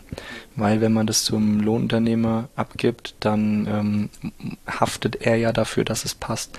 Und er hat ja die Trauben nicht gesehen. Also wenn ich Lohnunternehmer wäre, würde ich auch nicht dafür haften wollen, ob jetzt was äh, gärt oder nicht. Und deshalb müssen die halt immer auf Nummer sicher gehen. Das heißt, komplett blank filtrieren, viel Hefe drauf, dass das einfach sauber und gut durchgärt. Und wenn wir hier mit unserem eigenen Material arbeiten, was wir das ganze Jahr betreut haben und auch wissen, äh, wie das gegoren hat und dass das funktionieren wird, dann können wir das Risiko auch auf unsere Kappe nehmen.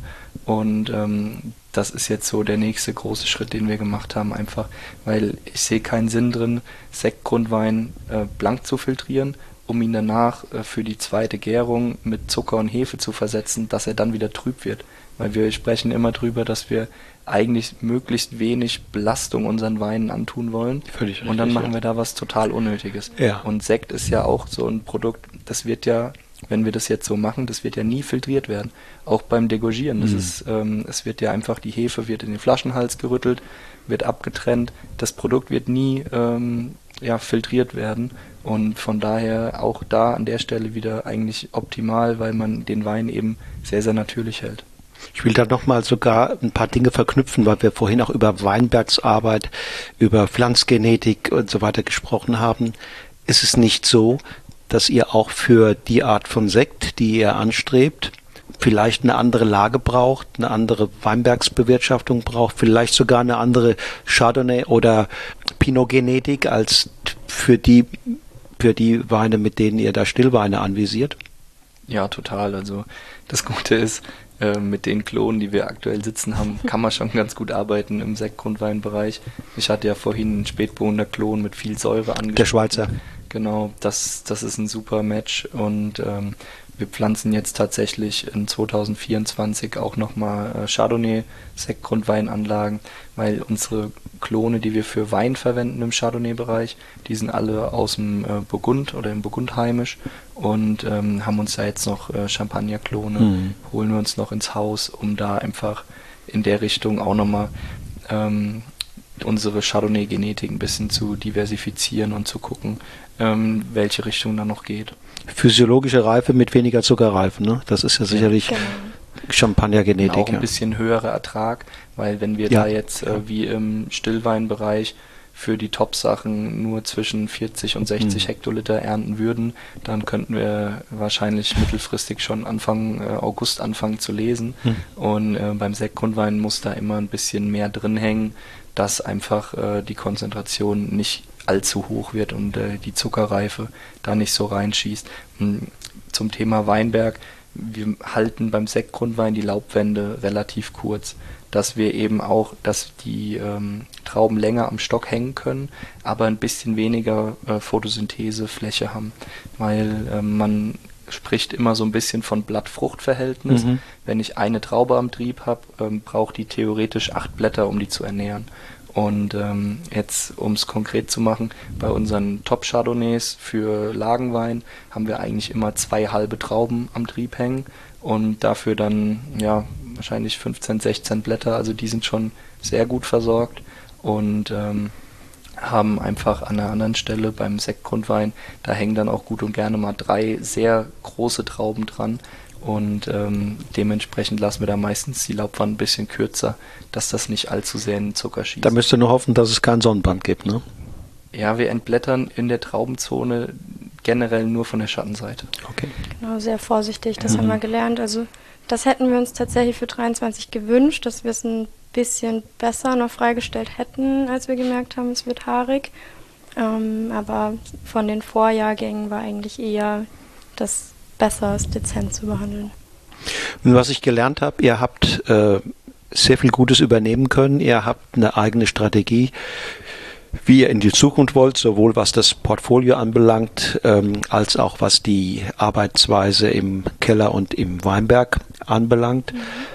Jetzt müsst ihr das Ganze natürlich auch noch in die Welt bringen. Ne? Genau. Das Ganze muss verkauft werden. Da brauchst äh, eine Ansprache über die Etiketten, über äh, die Website, über Social Media. Äh, wie geht ihr vor? Mit welcher Strategie und mit welchen Ideen? Ja, uns war es extrem wichtig, ähm, gerade in den Anfangsjahren, solange vielleicht auch das Sortiment noch nicht so steht, wie wir uns das wünschen oder vorstellen, wo wir uns sehen, eher dezent und ein bisschen zurückhaltender zu kommunizieren. Das heißt, bisher sind wir nicht auf großen Messen gewesen, außer mal mit dem einen oder anderen Produkt, was dann auch wirklich gestimmt hat und uns ähm, charakterisiert. Ähm, also dieses Jahr ist jetzt tatsächlich das erste Mal, dass wir selbst auf der Prowein sind und uns mit unserem gesamten Sortiment dann praktisch zeigen und vorstellen. Und jetzt ist tatsächlich so der Zeitpunkt, wo wir es lauter kommunizieren wollen, wo wir präsenter sein möchten und fühlen uns damit jetzt auch einfach ja, eigenständig und selbstbewusst daraus zu gehen. Habt ihr Preise verändert? Mm, ja, also wir haben gerade, wenn wir Lagenweine nochmal neu eingeführt haben, im Zuge von der Einführung der alten Reben, sind wir da nochmal ein gutes Stück hochgegangen, was auch einfach notwendig gewesen Ich sehe, das Etikett gibt es auch noch nicht ewig, ne? Nee, genau, das haben wir mit der, letztendlich dann mit dem Einstieg, ähm, also Jahrgang 18, auf die Flasche gepackt, aber auch noch nicht bei allen Sorten. Also Chardonnay beispielsweise haben wir erst mit dem 20er Jahrgang, dann auch auf Lagenwein und auf den Ortswein gefüllt und das immer mit dem gleichen Hintergrund, solange das Produkt einfach noch nicht da ist, wo wir es haben wollen, machen wir es nicht. Vertriebspartner habt ihr auch gefunden? Genau, also so der wichtigste ist sicherlich oder von Stunde 1 mehr oder weniger ist Konzert Riesling. Ähm, und dann sind mehr und mehr dazugekommen und das ist einfach ein wahnsinnig schönes auch Vertrauensverhältnis, wo man sich gegenseitig austauscht, guckt, wie kommt das an, wie ist das Feedback, was will vielleicht auch einfach der Markt, also was wird uns da zurückgemeldet, mhm. ähm, was können wir vielleicht einfach umsetzen hier und dann darauf reagieren. Ja, macht Sinn und trotzdem seid ihr ja immer auch noch hier da für Endverbraucher. Ne? Wer, wer also zu euch kommen will, um Weine zu probieren, hier abzuholen, ist möglich. Ganz richtig. Also die Vinothek hat Öffnungszeiten, da sind wir immer ganz gerne da, ähm, versenden Pakete, haben Kollektionsverkostung, wo wir alles ähm, selbst beratend dann anbieten und navigieren und das läuft sehr, sehr gut. und Hausmessen gibt es sowas? Ähm, ja, auch tatsächlich, also schwerpunktmäßig in Norddeutschland oder in, in Bayern. Da ist dann ein bisschen weiter und da macht man das natürlich auch gern. Und wart ihr eigentlich überrascht über die, über die positiven Resonanzen einiger eurer Weine so in den letzten Monaten in der Fachpresse?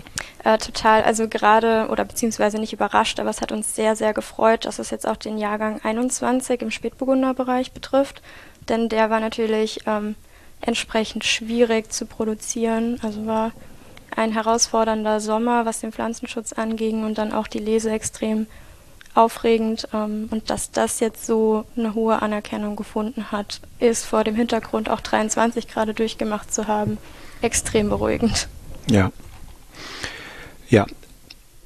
Ähm, Nochmal noch mal zurück zu dem Chardonnay, den ich hier im Glas habe. Den hast du gestern oder heute aus dem Pass geholt, ne? Genau, ja. Wir wollen äh, nächste Woche abfüllen. Okay. Und ähm, haben jetzt, ähm, wir haben immer also wir machen im Prinzip, wenn wir die Fässer leer machen, die Barriques, also dann im August letzten Jahres haben wir den in Edelstahl umgelegt, aber noch mit der Hefe. Und jetzt haben wir den einmal von der Hefe abgezogen und ähm, ja, sind jetzt quasi dran, das füllfertig zu machen. Aber im Prinzip gibt's da nicht wirklich was zu machen. Das Einzige, was wir jetzt äh, tun werden, ist eben den Schwefel nochmal kon äh, kontrollieren und dann eben einstellen, dass er noch einen Tick Schwefel bekommt und das war es im Prinzip. Ist ein Wein mit ähm, ja schon auch einer, einer, tendenziell eher kargeren, mineralischeren ähm, Performance. Also keiner, der von viel Frucht mhm. lebt. Ähm, und am Gaumen äh, hat er ein wunder, wunderbares Spiel zwischen äh, einer sehr zarten, nicht ja leicht cremigen dichten, angenehmen, sich anfühlenden Textur im, im, in der mittleren Trinkphase. Und dann final gibt er nochmal richtig Gas, wird auf einmal nochmal extrem temperamentvoll. Da merkt man, äh, da ist Säure im Spiel, da ist Grip im Spiel, da ist eine leichte Salzigkeit im Spiel und so geht er dann hinten raus temperamentvoll und hat aber in der ersten Phase einen, einen im Grunde genommen ein bisschen umschmeichelt. Ja. Ähm, und und dieses, dieses Spiel ist, ist glaube ich, etwas, was, was Menschen sehr mögen und weshalb der auch als Speisenbegleiter eine gute Figur macht. Das ist genau, was wir damit machen wollen. Also Terra F soll tatsächlich, ne, das kostet 15 Euro die Flasche. Das ist erschwinglich für eine große Anzahl an Menschen und das ist einfach, was wir machen wollen. Einen sehr coolen, anspruchsvollen Wein zu einem extrem niedrigen ähm, ja, Einstiegslevel dann anzubieten, dass man uns kennenlernen kann, dass man Selbstteil kennenlernen kann und das einfach ein bisschen lauter kommunizieren. Ja. Wie geht's weiter, Christian? Ja. Nächste Projekte, was schwebt dir vor? Wo willst du noch hin? Also bei den Weinen haben wir jetzt gerade noch mal ein bisschen was am Etikett geändert. Ähm, haben einfach die, die Handschrift, also wir haben von unserem Papa ähm, 100 Mal das Wort äh, Terra F schreiben lassen, um auch da noch ein bisschen mehr Handschrift ähm, aufs Etikett zu bringen. Die Corinna hat das jetzt grafisch soweit gesetzt. Ähm, weil Co hat es ja eben angesprochen, es geht uns darum, dass wir irgendwie, also dass wir mehr Leuten ein Begriff werden wollen und dafür sind halt gerade die zwei Weine mit das Wichtigste, da wir uns halt über Burgunder auch definieren. Ich finde es ähm, in Frankreich immer so spannend, gerade im Burgund, du hast immer dieses Bourgogne Rouge und Bourgogne Blanc und das ist ein bisschen die Idee hinter äh, den beiden Weinen, dass man eben seine Stilistik einmal mit einem Chardonnay zeigen kann und einmal mit einem Spätburgunder, um ähm, ja da zu zeigen, wie man arbeitet. Und jedem, dem das gefällt, ähm, der darf, der ist herzlich eingeladen, dann auch alte Reben und die Lagen zu probieren. Mhm. Mhm. Aber wie es weitergeht, ist eine sehr gute Frage. Also fühlt sich für uns an, als würde es jetzt gerade erst losgehen. Von daher ähm, ist es immer total spannend, was die Zukunft dann bringt. Ähm, haben wir vorhin schon gesagt, Corinna ähm, macht momentan mehr ähm, die kreativen Parts und ähm, ich bin aktuell noch in der Meisterschule. Ich mache jetzt meinen Winzermeister, um da einfach auch so ein bisschen diese Unternehmensführung noch ein bisschen ähm, ja, einfach mehr Erfahrung drin zu sammeln, weil im Endeffekt ist es immer noch ein Geschäft und man muss die Zahlen im Blick haben, weil so gern wir rausrennen in den Weinberg und produzieren, ähm, man muss auch genau wissen, was sich lohnt und was sich nicht lohnt. Und neben Marketing ist da einfach ähm, gerade auch das Büro eigentlich mit am wichtigsten. Und ja, aber wo die Reise hingeht, ist eine sehr gute Frage.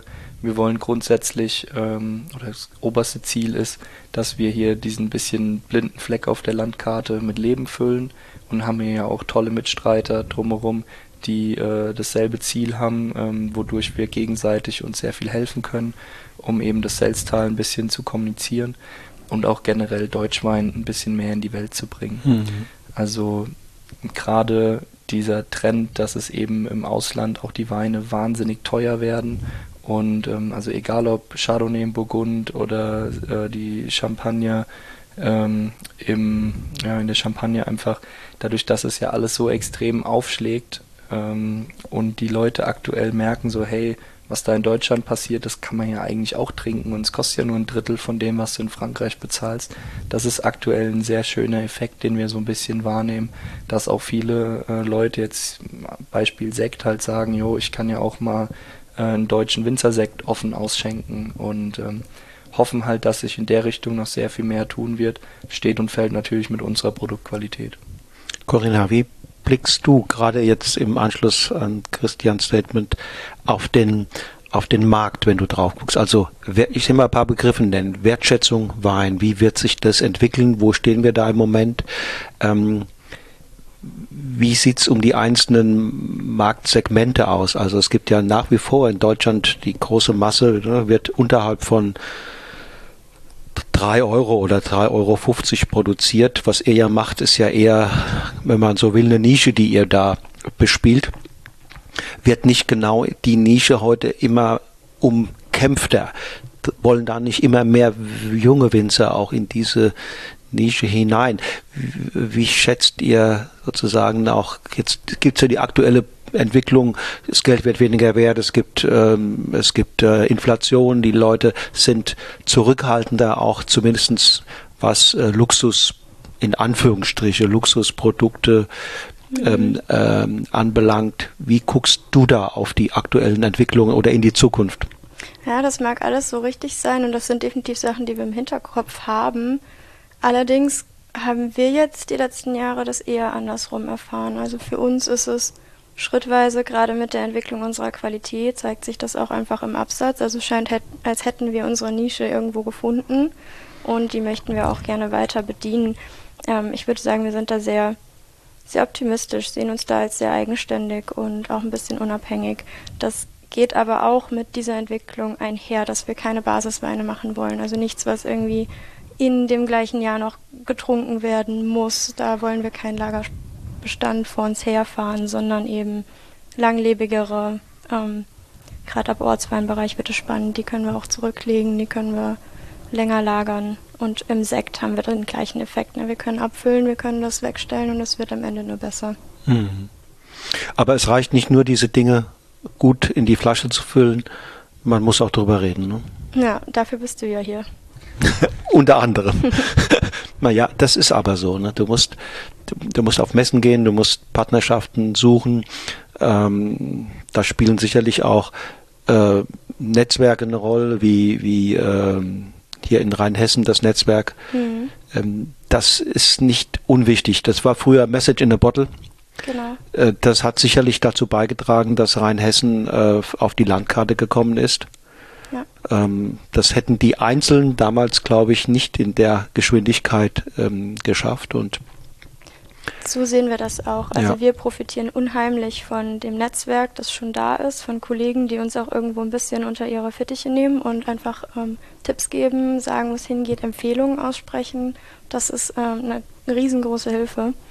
Und du bist tatsächlich heute der Erste, dem wir das so öffentlich erzählen, unsere Geschichte. Ähm, und wir sind sehr gespannt, wie das ankommen wird. Bisher hat das immer nur im quasi Person-zu-Person-Kontext stattgefunden mhm. oder bei Proben. Und zu all dem gehört natürlich auch der Wunsch und die Bereitschaft, sich als Mensch weiterzuentwickeln. Das gehört, glaube ich, auf diesem Weg dazu, lernfähig zu sein, offen zu sein für die Dinge, die sich ergeben, ähm, auch neugierig zu bleiben für Dinge, die da kommen. Die manchmal liegen sie einfach nur da und man muss zugreifen, man muss zum richtigen Zeitpunkt da sein. Wenn ihr da mal in die Zukunft blickt, ähm, wo seht ihr da Entwicklungspotenziale?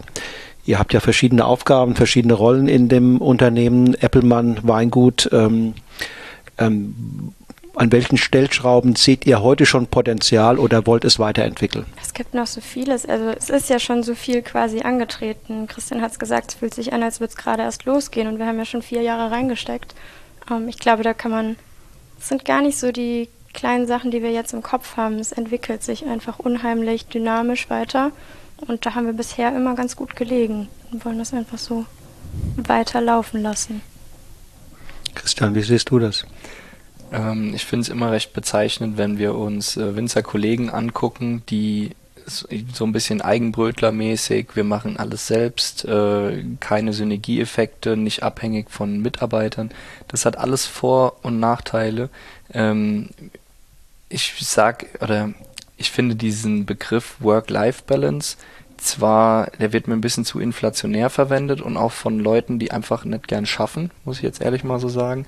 Äh, ich sehe aber da auch an ganz vielen Stellen, dass die Leute einfach recht haben. Also ich frage mich ein bisschen, wenn ich mir äh, meinen Opa angucke oder hier auch ein paar Kollegen aus dem Ort, die ihr ganzes Leben lang sich nur einen abgerackert haben, nie sich Zeit für sich oder maximal noch für die Familie genommen haben und am Ende, äh, so hart es klingt, ist dein Leben rum, du vererbst deinen Kram weiter und das war's halt eigentlich. Mhm. Und ähm, da sehe ich halt gerade diese ähm, unsere Berufung oder unsere Passion auch drin, dass wir eben in Richtung Spitzenwein gehen wollen, weil klar macht mir die Produktion sehr viel Spaß. Ich könnte jetzt auch wie mein Opa einen ganzen Tag rausrennen, aber dann fehlt halt einfach was. Und genau das bringt ja das Produkt Wein weil das ist ja im Prinzip das einzige in der Landwirtschaft, was du selbst produzieren kannst. Du kannst aber auch genauso gut, kann ich jetzt hier einen Karton Wein einpacken, irgendwo zu einem Gastronom fahren und einen geilen äh, Menüabend machen und halt einfach diese Abwechslung und natürlich ist das, äh, ist das ein Beruf, aber es ist halt immer noch ein Riesenhobby und ähm, die Grenzen sind da zwar sehr verschwommen, aber im Endeffekt muss man oder ist mein Ziel, den Betrieb so zu strukturieren, dass es einfach erfolgreich ist und läuft mit der Weinqualität, wir uns aber auch genug Zeit für uns nehmen können, dass wir sagen, wir fahren mal irgendwo hin und äh, haben da einfach Spaß dran. Und das ist auch, was wir mit der Vermarktung generell ähm, bewirken wollen, dass wir Spaß haben, Wein zu vermarkten, dass wir mit unserem Produkt unseren Partner, also egal ob das jetzt ein Privatkunde ist, dass der da Spaß dran hat, oder einfach äh, Händler und Gastronomen, dass die Leute durch unser Produkt erfolgreich werden und man auf einer freundschaftlichen Ebene in dem Moment zusammenarbeitet und wir nicht jetzt uns, wenn wir irgendwo hinfahren, ins Auto setzen und sagen, wir müssen jetzt unbedingt verkaufen, weil sonst können wir nächsten Monat unsere Rechnungen nicht mehr bezahlen. Ähm, natürlich ist es immer noch ein Geschäft, aber ähm, ich finde es blöd, wenn man sich immer so einen riesen Stress macht und da immer Druck irgendwo hinten dran sieht. Natürlich muss es funktionieren, aber wir würden es gern so strukturieren, dass wir bei der ganzen Nummer einfach einen Riesenspaß haben. Das hast du schön formuliert, Christian, weil da ist ja bei so wie du das jetzt siehst, da ist ja auch persönliche Weiterentwicklung quasi en passant sowieso permanent im Spiel. Genau, ja? also das ist ja irgendwo auch aus Erfahrung gesprochen, wo wir angefangen haben. Also als wir diesen harten Cut gemacht haben, das Sortiment ähm, umgestellt haben, die Preise in dem Zuge auch gut erhöht, ähm, ist natürlich auch wahnsinnig viel Arbeit angefallen und Kundschaft weggebrochen. Und das war natürlich eine sehr unschöne Situation. Auch gerade, das hat sich dann durch die Pandemie ein bisschen noch verstärkt oder durchgezogen und sind jetzt auch da gerade an einem Punkt, wo ein Aufatmen einfach da ist und diese Umstrukturierung möglich. Ja, ja, also da wird man sich sicherlich auch handwerklich noch weiterentwickeln, mhm. was Kellertechnik anbelangt. Man wird im Weinberg mit mehreren Jahrgangserfahrungen reifer werden und kann da der ein oder anderen Stellschraube noch mal etwas differenzierter vielleicht drehen. Äh, man ist vielleicht auch sensorisch irgendwann noch ein bisschen erfahrener, weil man viele gute Weine in der Welt mhm. getrunken hat und kann deshalb auch sagen wir mal kellertechnische Interventionen noch mal anders begründen, noch mal, ja, äh, wenn man das sensorisch tut und und, und wie ihr es beschrieben habt, wenn man Weine vermarkten will, das auch mit Reisen verbinden, auch, das ist ja auch etwas, was euch breiter aufstellt. Letztendlich. Genau, richtig. Also das ist ja der Spaß äh, oder der Fun-Part von der ganzen Sache, als, als Winzer oder Winzerin zu arbeiten und das wollen wir uns einfach nicht entgehen lassen. Herzlichen Dank euch zwei. Ihr habt einen sehr schönen Beruf und ihr habt, glaube ich, auch eine, eine wunderbare, sehr, sehr spannende, erfreuliche Zukunft vor euch. Danke, Danke für das Gespräch. Danke für deine Zeit. So, ihr Lieben, das war die 166. Ausgabe meines Podcasts Genuss im Bus, der mobile Wein-Podcast. Am Mikrofon war das junge, sympathische Geschwisterpaar Corinna und Christian Eppelmann aus dem rheinhessischen Stadegen-Elsheim. Und eins ist schon heute klar. Ich werde die Entwicklung der beiden im Auge behalten und freue mich schon heute, die nächsten Jahrgänge im Glas zu haben. Stattet den beiden doch einmal einen Besuch ab. Ihr werdet in der Vinothek auf charmante und ungemein bodenständige Gastgeber treffen. Begegnungen auf Augenhöhe sind garantiert. In 14 Tagen geht es weiter hier im Podcast, dann noch einmal mit einem Duett, diesmal aus der Südpfalz. Bis dahin sage ich Tschüss und auf Wiedersehen und nicht vergessen, lasst es euch schmecken.